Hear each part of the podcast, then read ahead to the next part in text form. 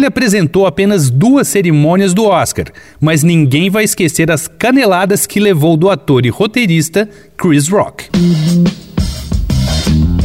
Dois pontos. Uma conversa sobre quase tudo com Daniel Almeida.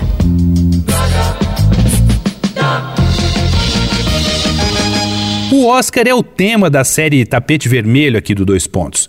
Por isso a gente relembra o mês todo de boas histórias da premiação. E entre erros e acertos, muita gente encarou apresentar a cerimônia, como Steve Martin, Billy Crystal, James Franco e Anne Hathaway, que não se deram muito bem, Ellen DeGeneres, que quebrou a internet com aquela selfie no palco, mas a gente vai falar do Chris Rock. O ator e roteirista Chris Rock da sitcom Everybody Hates Chris, encarou a bronca de apresentador do Oscar em duas ocasiões, em 2005 e 2016, e em ambas colou na parede da história momentos marcantes. No monólogo de abertura de 2005, Rock fez uma piada com o ator Jude Law para falar da exclusão de atores e atrizes negros da cerimônia. Ele disse assim, aspas, Quem é Jude Law? Porque ele está em todos os filmes que eu assisti nos últimos quatro anos. Mesmo quando ele não está atuando, você vê o nome dele nos créditos por fazer cupcakes ou qualquer outra coisa. Fecha aspas.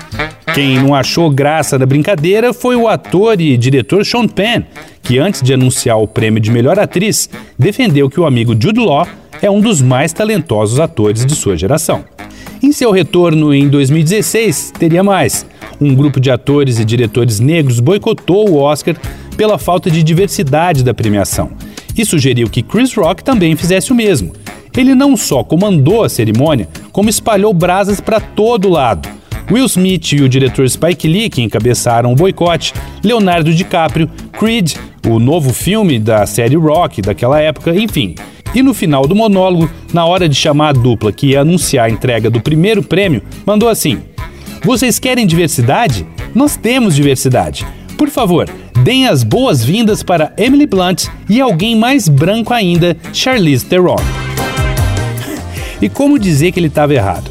Segundo o Eu País, durante o século XX, 95% das indicações em categorias de interpretação foram para atores e atrizes brancos. E até 2016, em seis dos últimos 20 anos, nenhuma atriz ou ator negro disputou o Oscar. Vai lá na arroba Danico Illustration e dá uma olhada nas minhas ilustrações inspiradas na série Tapete Vermelho.